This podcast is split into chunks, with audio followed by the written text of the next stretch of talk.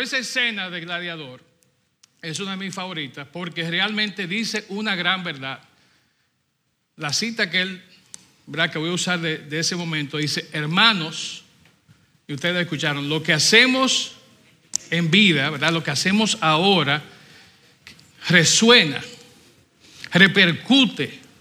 La versión española dice, hace eco, ¿verdad? Hace eco en la eternidad.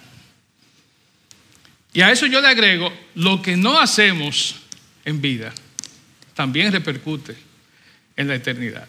Entonces vamos a tener eso presente, ¿verdad? Nuestras acciones que hacemos acá, ahora, en este momento, tienen un impacto en lo eterno. Y hablando de eterno, ese es el título de nuestra serie que estamos viendo en estas semanas. Comenzamos el domingo pasado con Fausto, comenzamos viendo ¿verdad? el primer tema de esta serie, Resoluciones Eternas. Y algo que me pareció muy interesante de lo que Fausto compartía con nosotros era como él y su familia no suelen eh, generalmente hacer resoluciones de inicio de año. Algo que es muy común entre nosotros, ¿verdad? Los, los humanos, los dominicanos, ¿verdad? El, otro día mi esposa y yo estábamos en un lugar y, pasaba la gente, gente, gente hacia el gimnasio que estaba cerca de donde estábamos. Y digo, vamos a venir en dos semanas.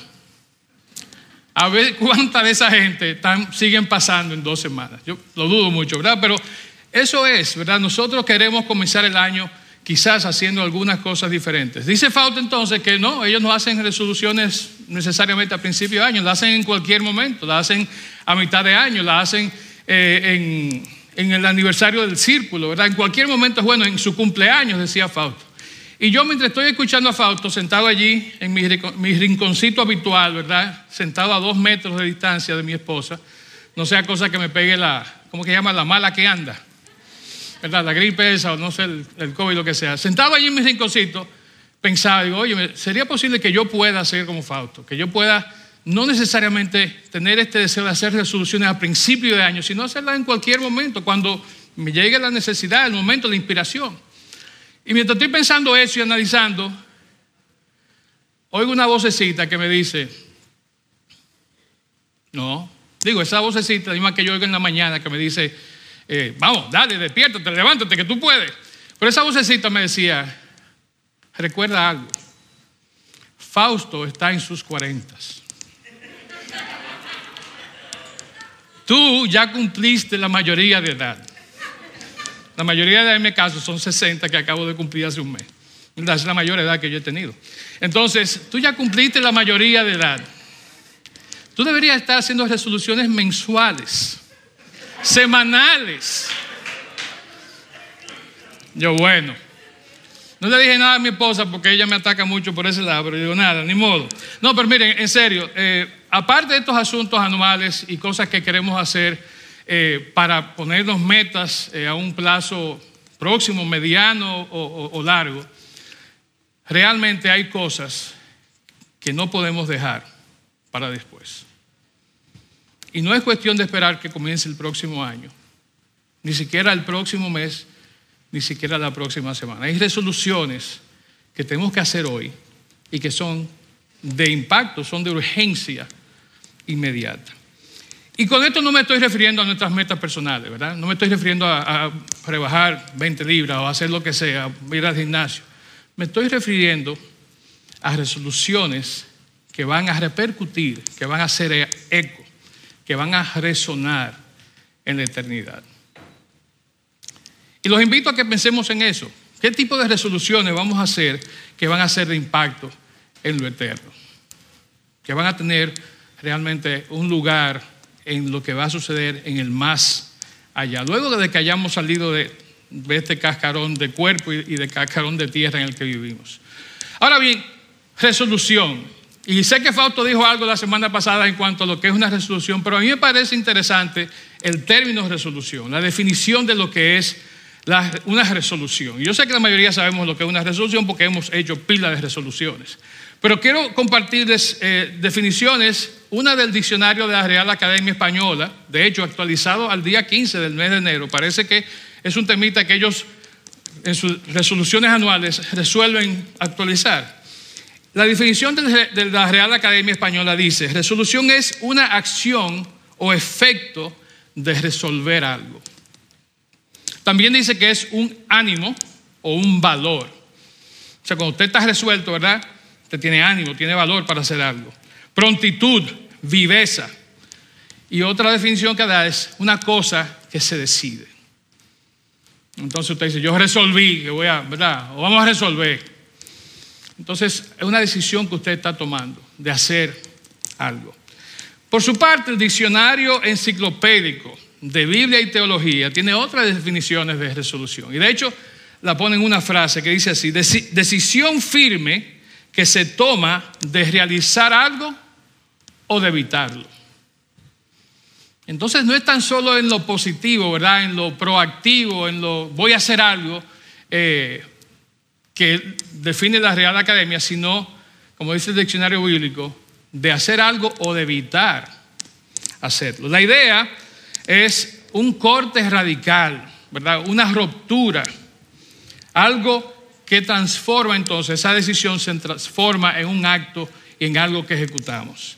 Por lo tanto, una resolución desde el punto de vista bíblico es un acto humano meritorio y transformante, intencional y eficaz. Y guarden eso ahí porque ahorita vamos a volver a, esos términos. Bien, entonces, toda la vida se han estado haciendo resoluciones. Desde que el mundo es mundo ha habido resoluciones. De hecho, hay resoluciones que hemos visto a lo largo de la historia de la palabra de Dios, del pueblo de Dios, que se han ido haciendo.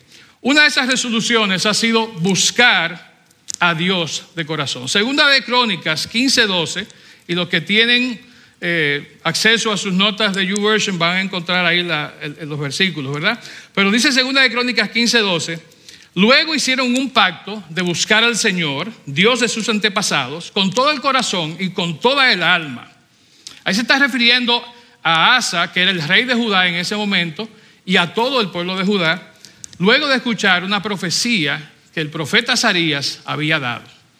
Ellos fueron al punto inclusive de quitar todos los ídolos que tenían, de restaurar el atrio del templo, porque la palabra del profeta les había llegado. Resolvieron, dice que hicieron un pacto, es una resolución de buscar al Señor con todo el corazón y con todo el alma. Nehemías 10:28 nos habla entonces de una resolución que se hizo por parte de Nehemías y el pueblo de Israel que estaba siendo construido de guardar sus mandamientos. Dice Nehemías 10, 28, 29, luego el resto del pueblo se comprometió mediante juramento, eh, mediante juramento, juraron que caería una maldición sobre ellos mismos si dejaban de obedecer la ley de Dios, dada por medio de su siervo Moisés. Ellos hicieron un pacto de guardar los mandamientos de Dios. Dice en la última parte del versículo, prometieron solemnemente seguir al pie de la letra todos los mandatos, las ordenanzas y los decretos del Señor, nuestro Señor. Entonces no solamente fue guardar los mandamientos, acatarlos, sino prometieron seguir al pie de la letra todos sus mandatos, todas sus ordenanzas. David, Salmo 119, 106, dice, lo prometí una vez y volveré a prometerlo.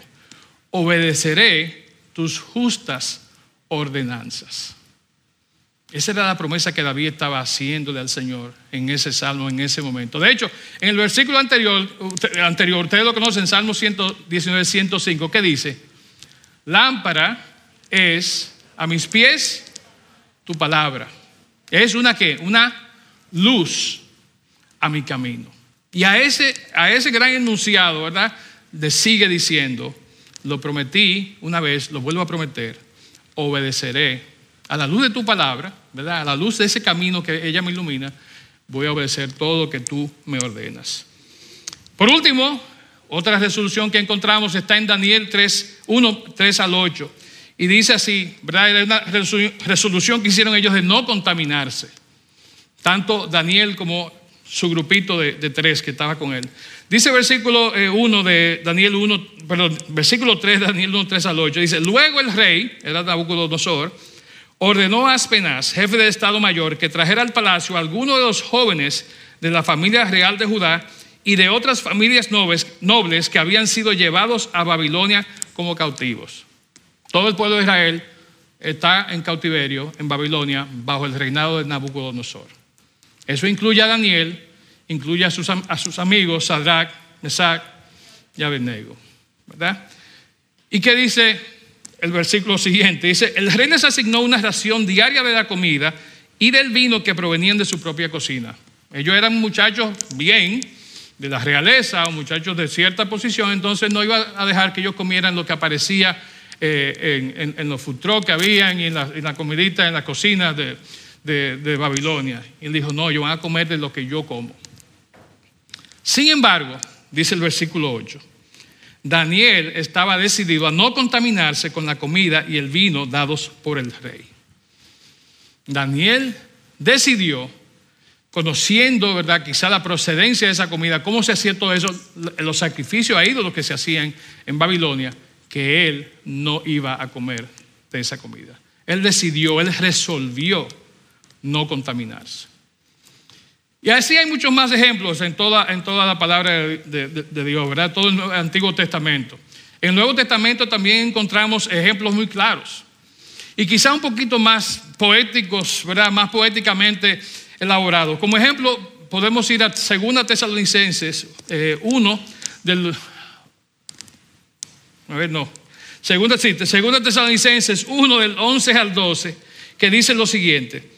Por eso siempre oramos por ustedes para que nuestro Dios los considere dignos de su llamamiento y cumpla su poder con todo propósito y bondad y toda obra de fe, para que por gracia, por la gracia de nuestro Dios y del Señor Jesucristo, el nombre de nuestro Señor Jesucristo sea glorificado en ustedes y ustedes en Él.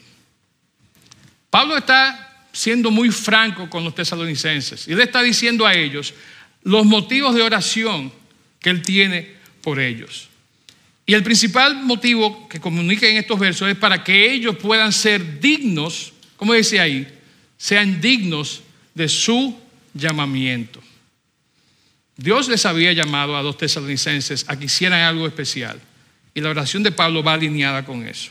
De hecho, si ven ahí en el versículo 11, dice la frase esta, propósito de bondad, eso está reflejando, ¿verdad? Un propósito, una intención o una resolución, ¿verdad? Un deseo, un compromiso.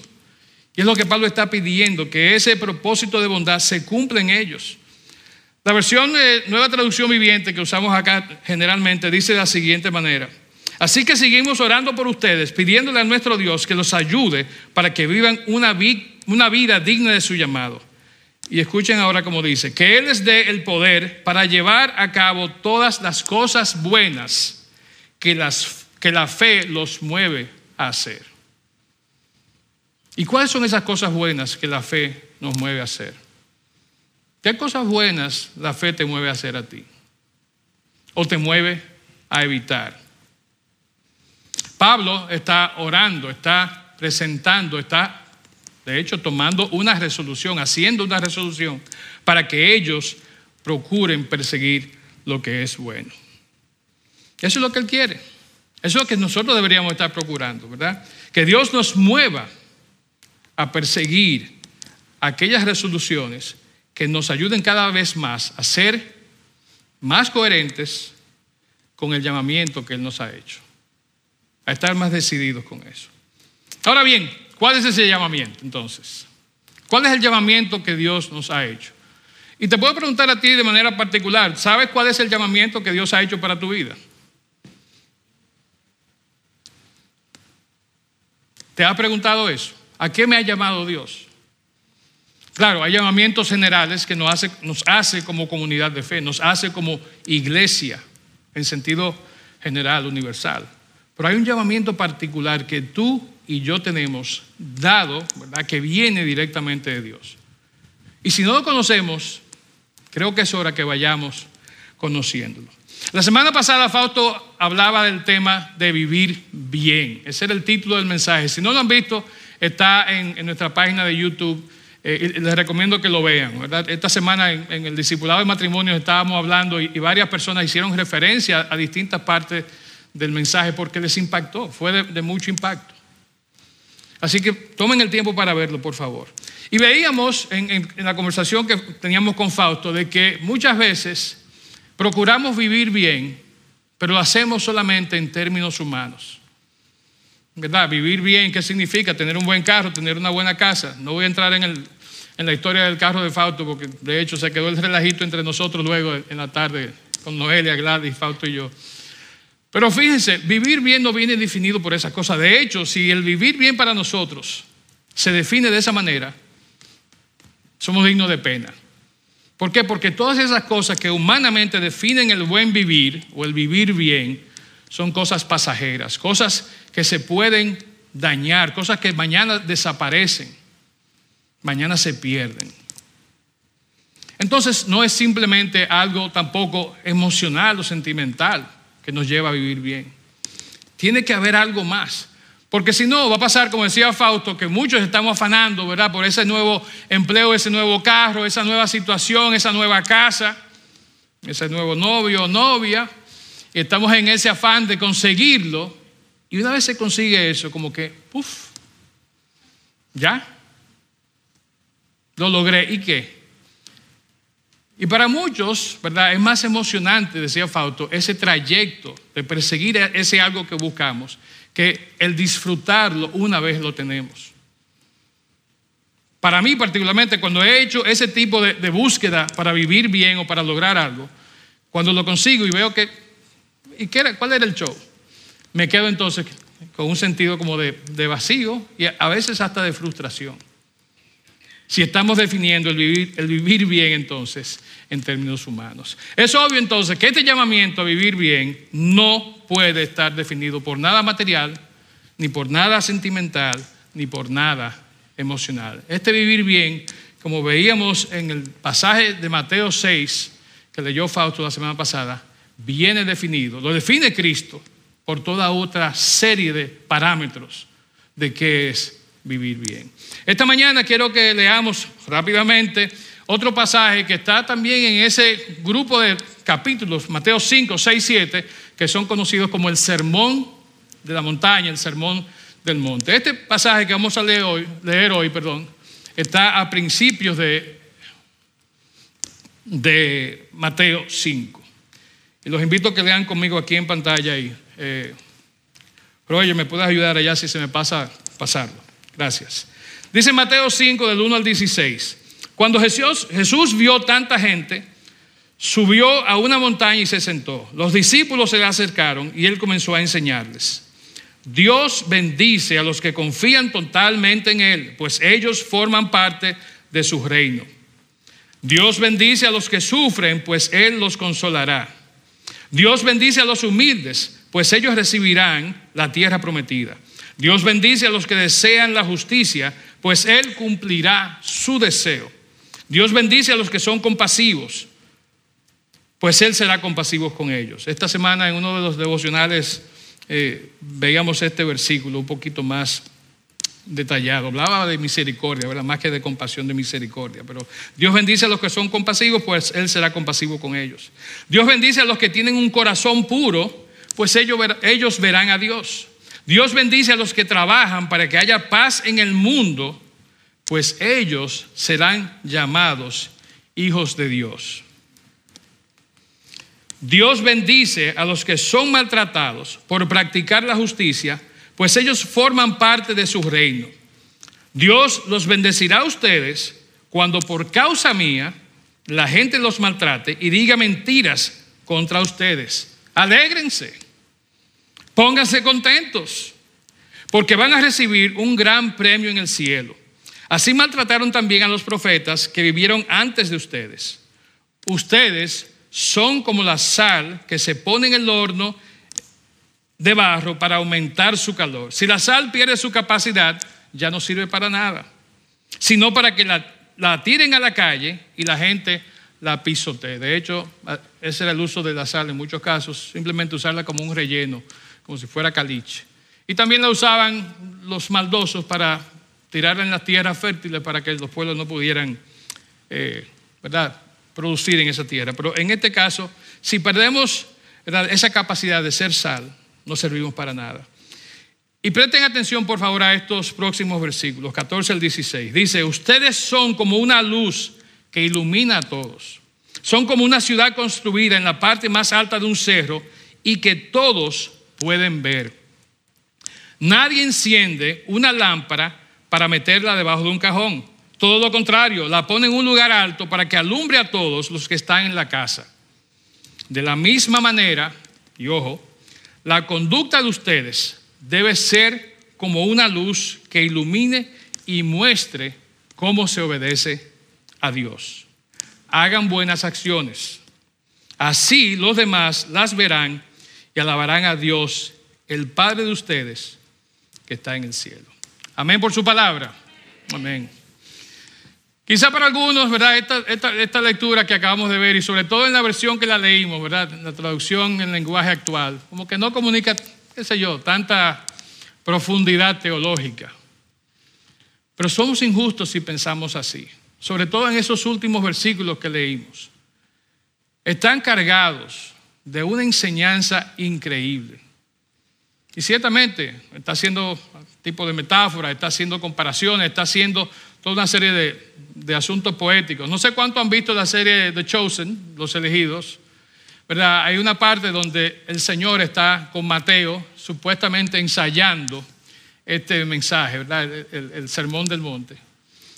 Y Mateo le pregunta, ¿y qué quiere decir eso? Ustedes son la sal de la tierra, ustedes son esto. Y el Señor le explica y dice, bueno, ¿y por qué no simplemente decir eso? ¿Verdad? ¿Qué es lo que quiere decir? Y, y Jesús, el actor que hace de Jesús, le dice, permíteme ser un poco poético. ¿verdad? Permíteme que yo use un poquito de poesía, no tengo que ser tan, ¿verdad? Tan tirado así. Y realmente sí, hay poesía aquí, ¿verdad? Hay unas comparaciones fabulosas. Entonces sí, hay grandes verdades que están plasmadas en estos versículos sobre quiénes nosotros somos y sobre lo que debemos hacer. Y señala los cambios que van a suceder a nuestro alrededor cuando nosotros dejemos que nuestra luz ilumine a todos. Es una verdad profundísima, ¿verdad? Y lo que no hemos, Eh, eh, lo que vivimos en este país, mejor dicho, que conocemos bien lo que es un apagón, sabemos lo que es que pueda aparecer una luz, así sea de un fósforo. Que ilumine. Y nosotros, los que, los que vivimos acá, ¿verdad? que hemos experimentado la oscuridad, no solamente física, sino la oscuridad espiritual y muchas veces simplemente la oscuridad que está en nuestra sociedad, sabemos lo importante que es que haya una luz que ilumine. La manera que actuamos nosotros entonces es sumamente importante para Dios. ¿Por qué? Nosotros somos ejemplos, somos una muestra, o debemos ser una muestra, un reflejo de quién Él es. Esa es una de las grandes tareas que nosotros tenemos y aceptamos ¿verdad? en ese contrato que firmamos cuando dijimos, sí, yo voy a ser un cristiano, sí, yo soy o voy a ser un hijo de Dios, y sí, voy a guardar y cumplir sus mandamientos. Debemos ser un reflejo de quién Él es en el mundo en que vivimos. Debemos reflejar su bondad, debemos reflejar su misericordia a todo el que nos rodea a todo aquel que está a nuestro alrededor. Lo triste es que muchas veces, ¿verdad? Y quizás usted conoce a alguien así, hay personas que por un lado decimos o se dicen ser cristianos, pero tan pronto salieron de aquí, de este ambiente, y regresan a su hábitat natural, están totalmente distantes de lo que es ser o lo que define a un hijo de Dios, a un cristiano. Tal vez son personas que usan el nombre de Dios en vano, quizás maldicen o quizás hablan vulgarmente, usando palabras, como decía mi mamá, prosaicas. ¿Verdad? O sea, prosaico, muchacho. Pero quizás son personas así, quizás son personas supersticiosas. En estos días estaba yo con un hermano en la fe, sólido en la fe, y oí hablando con otra persona y decía, ay, no, no, no, ponme otro número, que ese número a mí no me cae bien. Dame otro número porque ese 8, no, yo no, dame un 7, un 6, algo así. Era algo, una tontería, pero fíjense, aún siendo creyente muchas veces tenemos esas, esas ideas. Supersticioso, o quizás hay alguien que esparce chismes o tiene malicia en su trato con las demás personas. O simplemente es una persona cruel con los demás. Yo he pecado, y mi esposa que está aquí no me deja mentir, de ser a veces cruel o malo con personas que en algún lugar están ofreciendo un servicio y ese servicio no está a la par de lo que yo entiendo que debe de estar. Y reclamo, y nada está de malo con reclamar, ¿verdad? Pero como yo reclamo a veces, no es bonito. No es bonito. ¿Quién se rió por ahí? Hoy una risa, pero bien, tú me conoces. Sin embargo, este año hice una resolución, se la comenté a mi esposa, y me han tocado dos situaciones en las que calladito, cogí mi dona todas deformadas, ¿verdad? Y me fui con ella. Se lo comenté a mi esposa nada más el otro día. Y así mismo, calladito, cogí mi pechurina. Y ellos tienen un anuncio que dice que el combo es una pechurina grandísima. Y un combo que trae papita y refresco. Muy bonito papita un refresco en botella. Y cogí yo mi combo de cinco pechurinas, un vasito así de refresco y una papita que se veía que eran eh, bíblicas, porque eran como de antes de Cristo. Pero paz, paz. Mi esposa está por ahí diciendo, vamos a ver cuánto dura. Entonces muchas veces conocemos personas que son así. Ahora, la pregunta es, y lo peor pudiera ser, si esa persona, como en mi caso, si esa persona que yo estoy hablando aquí, eres tú. Si ese eres tú el que hablas chismes en contra de alguien, o haces, tienes un trato cruel, o eres supersticioso, eso no es un reflejo, ¿verdad?, de la luz de Cristo, no es un reflejo de la luz que Dios ha puesto en nosotros. Entonces, cuando alguien declara que ama al Señor, cuando alguien canta aquí y luego hace o toma ese tipo de actitud, es chocante, es chocante. Nuestra luz no solo tiene que alumbrar aquí, que de hecho hoy tenemos muchísimas luces. Nuestra luz tiene que salir a brillar afuera donde hay oscuridad. Tiene que salir y ser un reflejo de quién Dios es enfrente en la cara de todas las demás personas. Al escribirle a, su hijo en la fe, eh, Tito, Pablo le dice así en, primera, en Tito 1.16, dice, Tales personas, hablando de ese tipo de gente que yo describí ahora, tales personas afirman que conocen a Dios, pero lo niegan con su manera de vivir. Son detestables y desobedientes, no sirven para hacer nada bueno.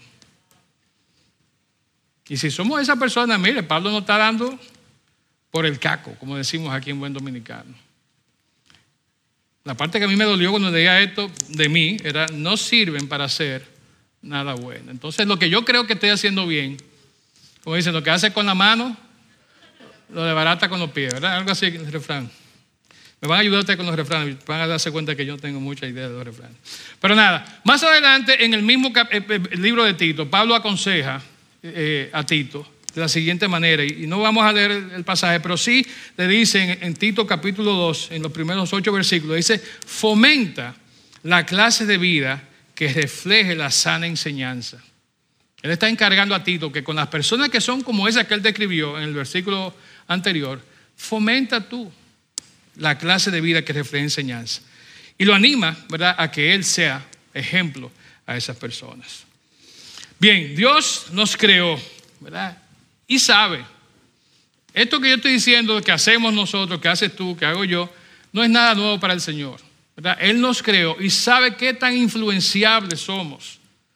¿Verdad? ¿Qué tanto nos vamos a dejar afectar por las actitudes de aquellos que nos rodean? Por la competencia que muchas veces hay con el amigo, con el familiar, con el enemigo, muchas veces.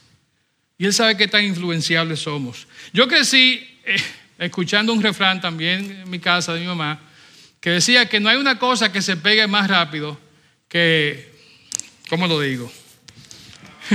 ¿Eh? Que la mala maña, pero ella hablaba algo referente al olor que da en las en las axilas. No quiero decir grajo ni sobaco, así que, ¿verdad? Porque son palabras muy horrendas. Pero mi mamá me decía eso, o sea, no hay una cosa que se pegue más rápido que el mal olor de otra persona, si tú estás ahí cerca, y las malas mañas, las malas costumbres. Por eso es que Pablo nos advierte a que nos mantengamos alejados de ese tipo de personas. En Primera de Corintios 15, 33, Pablo dice, no se dejen engañar por lo que dicen los que hacen semejantes cosas. Está, hablando ahí de los que decían que Jesucristo o que no había resurrección de los muertos. Entonces dice, no se dejen engañar de esa gente. Y le dice la famosa frase, porque las malas compañías corrompen el buen carácter. Dice la otra versión, las malas compañías corrompen las buenas costumbres. Entonces, si en verdad hemos creído en, Dios. Hemos creído en Jesucristo. Como dice 2 Corintios 5, 17, somos nuevas criaturas. Lo viejo ya no es más. Ahora todo es nuevo. Vamos a tratar de caminar en ese contexto. Donde todo eso que hacíamos antes, está bien, ya lo hacíamos, nos arrepentimos, vamos para adelante.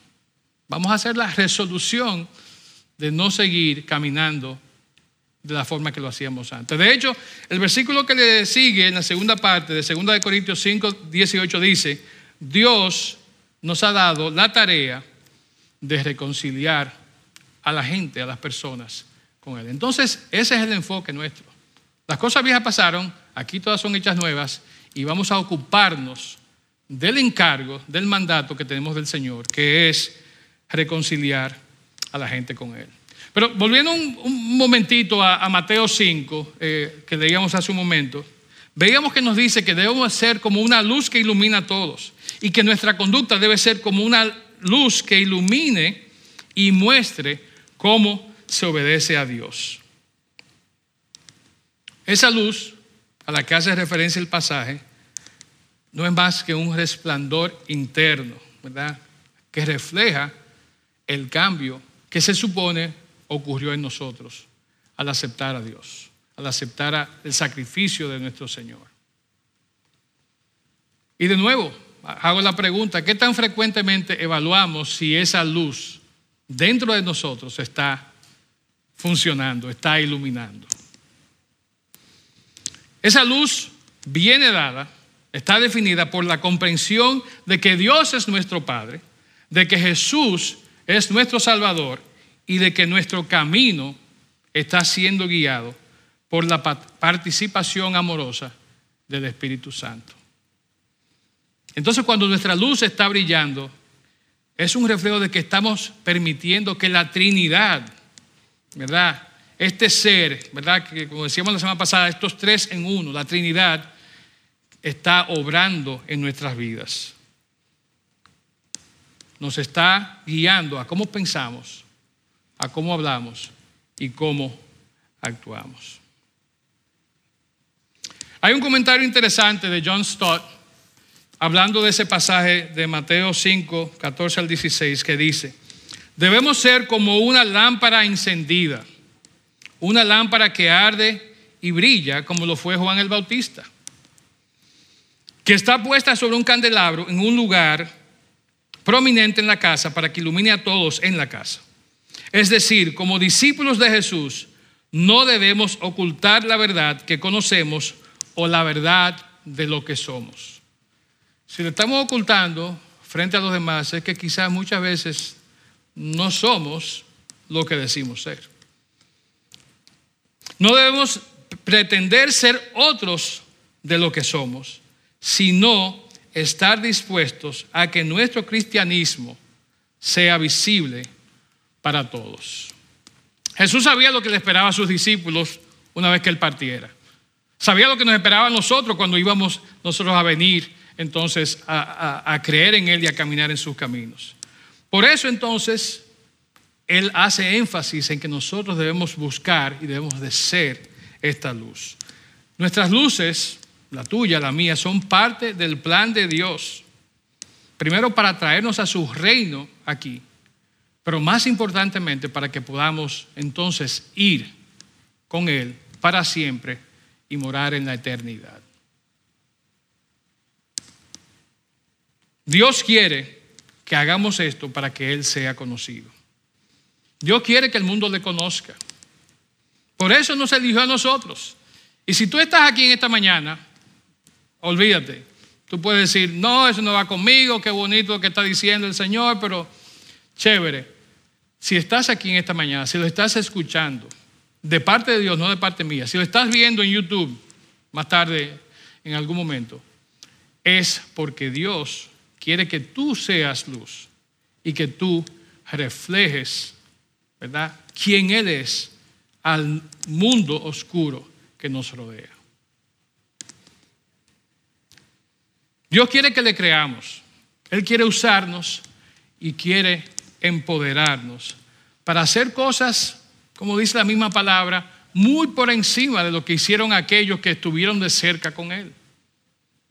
Si tan solo lo dejáramos, si tan solo pudiéramos nosotros creerle y dejar y hacer que su luz brille. Él quiere que le creamos como le creyó Abraham. A él le dijo que iba a ser padre de una gran nación cuando ni siquiera tenía hijos y su esposa era estéril. Él quiere que le creamos también y nos dejemos usar como Moisés, a quien le dijo que iba a ser el libertador del pueblo. Él quiere que le creamos, Él quiere usarnos y quiere empoderarnos como lo hizo con Gedeón. Gedeón, con un ejército de 300 hombres, peleó contra miles de los ejércitos madianitas y venció. Todo eso, tanto Abraham como Moisés como Gedeón, porque Dios estaba con ellos. Dios estaba con ellos. Igualmente Jesús en el Nuevo Testamento envió a sus discípulos, los envió de dos en dos a que fueran predicando sanando y echando fuera demonios. Y ellos lo hicieron. Y hoy, ya después que pasó lo que pasó en la antigüedad, Dios nos está llamando a nosotros. Él quiere que nosotros le creamos, que nos dejemos usar por Él, para que Él nos empodere y podamos hacer las obras que Él ha predestinado para nosotros. Las buenas acciones que habla Mateo 16, 5, 16, y que habla varios pasajes, ¿verdad? Que Dios ha elaborado y están listas ahí esperando que tú y yo vayamos y hagamos. Eso define el buen vivir. Eso define que Dios sea conocido. Bien, rápidamente y ya casi terminando. Ayúdenme allá atrás, por favor, chicos. Tenemos que hacer brillar nuestra luz. Y hay tres formas, rápidamente la vamos a ver. La primera es siendo testigos eficaces. Recuerden la definición que hablaba ahorita, ¿verdad? Del diccionario teológico bíblico, que hablaba de ser eficaces. Y esta es la forma en que podemos ser eficaces, siendo testigos eficaces. La eficacia no es más que usted hacer, ¿verdad? O lograr el resultado para lo cual usted está preparado. ¿verdad? Hacer lo que se supone que debe hacer. Debemos ser testigos eficaces, debemos servir a los demás, debemos ser, ¿verdad? encarnar el amor de Dios en el prójimo. Y debemos también tener compañerismo y comunión con nuestros hermanos, lo que famosamente decimos una coinonía, ¿verdad? La palabra griega que refleja eso, compañerismo, comunión. Entonces llevar nuestra fe a la acción de estas tres formas va a permitir a otros que puedan experimentar el amor, la gracia y la misericordia de Dios. Hay un artículo, y lo leo rápidamente, de, en Christianity Today, una revista cristiana, y hay un reverendo llamado Samuel Rodríguez que escribió un, libro que se titula Celus, brillar con la belleza, la verdad y la esperanza de Dios en un mundo oscuro. Y dice así el artículo, este es un extracto, dice, Jesús es la luz del mundo y nosotros los que declaramos creer en el nombre de Jesús tenemos el honor de representarlo y ser luz. Dios nos ha dado la luz equipándonos con las herramientas espirituales e intelectuales. Hay paralelismos sorprendentes entre las leyes que gobiernan la luz física y la forma en que debemos tratar de ser luz en este mundo. Por definición, la luz es algo que hace las cosas visibles o ayuda a iluminar. Entonces, el reverendo Rodríguez nos reta preguntando lo siguiente. ¿Cuántas veces hemos considerado lo que deberíamos estar iluminando? Habrá personas o asuntos que han sido olvidados bajo las sombras de la oscuridad a las que yo necesito traer a la luz. Y les hago la pregunta, ¿cuántas veces nosotros hemos considerado, hemos dicho, eso está oscuro, yo tengo que ser luz, yo tengo que ir a iluminarlo? Seguro que hemos identificado lugares, personas, situaciones que necesitan luz. Y pensamos, necesita luz, pero déjame hablar con fulano o fulana para que él vaya y sea luz. Pero si tú lo identificaste, el Señor te está hablando, te está llamando, te está diciendo, sé luz en esa situación, sé luz a esa persona. Como creyentes estamos llamados a hacer brillar nuestra luz. No me puedo cansar de repetirlo. Nuestra luz individual debe brillar, pero entonces cuando estamos como estamos hoy aquí, todas esas luces brillando juntas en comunidad, se ven todavía mucho más bonitas. Por eso cuando ustedes ponen las decoraciones navideñas, no ponen un bombillito, ¿verdad que no? Ponen muchos bombillitos. Y hay muchos que ponen muchos bombillitos de muchos bombillitos. Y de muchos colores. Y que hagan muchas cositas, ¿verdad? Porque se ve bonita todas esas luces brillando, parpadeando, haciendo algo iluminado. Bien, y termino entonces eh, haciendo un par de preguntas para que las analicemos, para que las reflexionemos eh, y, nos vayamos con ellas eh, esta mañana de este lugar. La primera de esas preguntas es la siguiente, y háztela tú ahí donde estás. ¿Cómo puedo ser luz en el mundo hoy? Y la respuesta a esa pregunta solamente la sabes tú. Dios te ha dado dones, Dios te ha capacitado, Dios te ha preparado, Dios te ha traído o te ha llevado a lugares donde es necesario que tu luz brille. ¿Cuáles son esos lugares? ¿Cuáles son esas situaciones? ¿Qué necesita y qué tú puedes iluminar? Y es bueno cuando iluminamos así, como decía yo hace un momentito, en comunidad. Aquí hay muchas luces brillando. Pero ¿cómo esas luces cuando vayamos allá afuera van a seguir brillando? ¿Y sobre qué van a brillar? ¿Qué van a iluminar?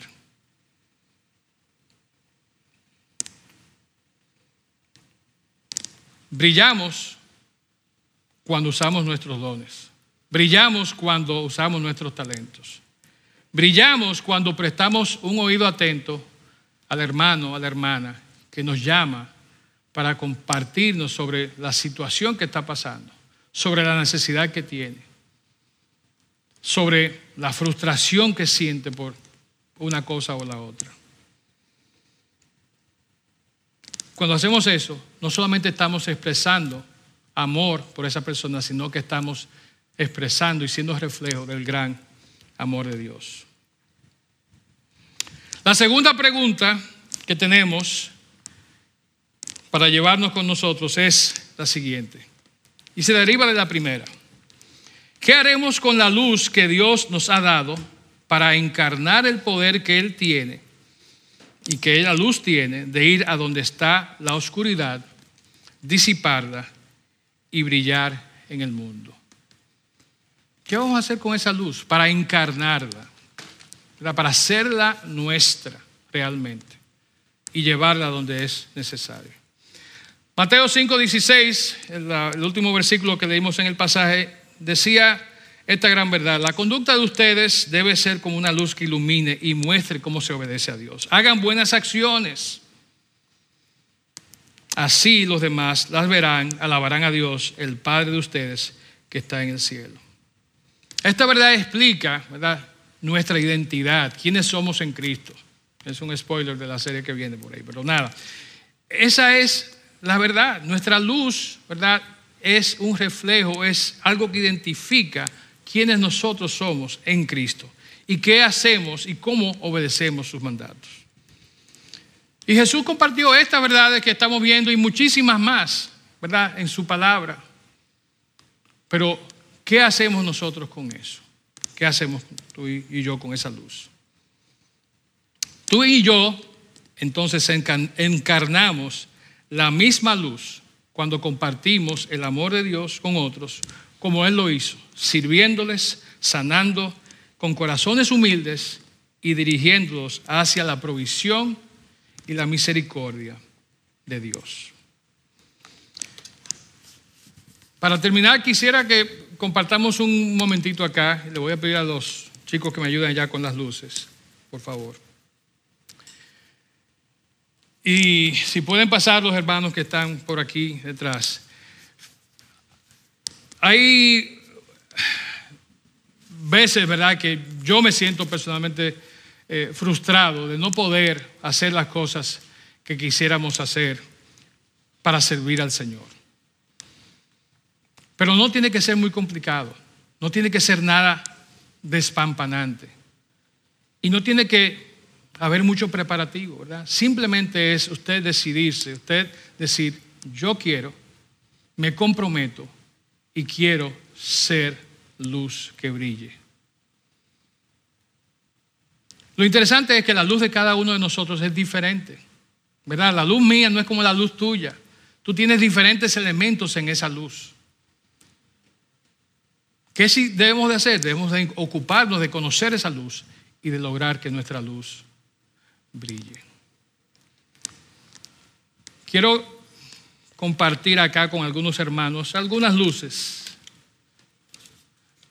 Hay una luz, ¿verdad? Y todas son luces que quizás, eh, como decía yo hace un momento, tienen formas diferentes, operan de manera diferente, pero son luces que pueden y deben brillar.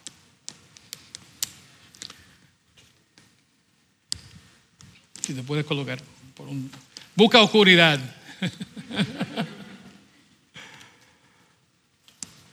Hay otras luces, ¿verdad? Que aparentemente no brillan mucho al principio, después brillan un poquito más. A veces se ponen medias raras y brillan intermitentemente, pero, pero brillan.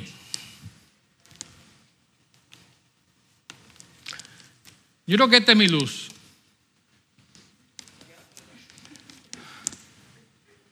Este. Problema con esta luz.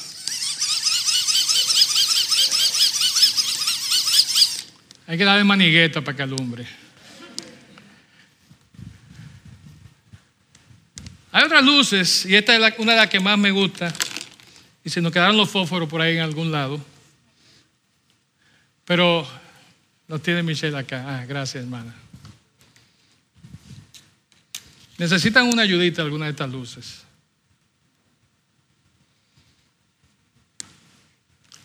Te la traje de Higüey, Dominiqueta.